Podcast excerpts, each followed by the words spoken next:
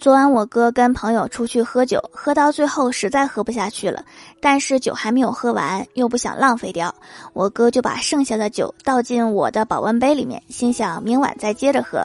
早上一醒就把装酒这件事情给忘了我就拿着保温杯就上班去了。中午有个同事口渴拿我的杯子喝了一大口过了一会儿就看到他掏出手机下载了一个代驾 app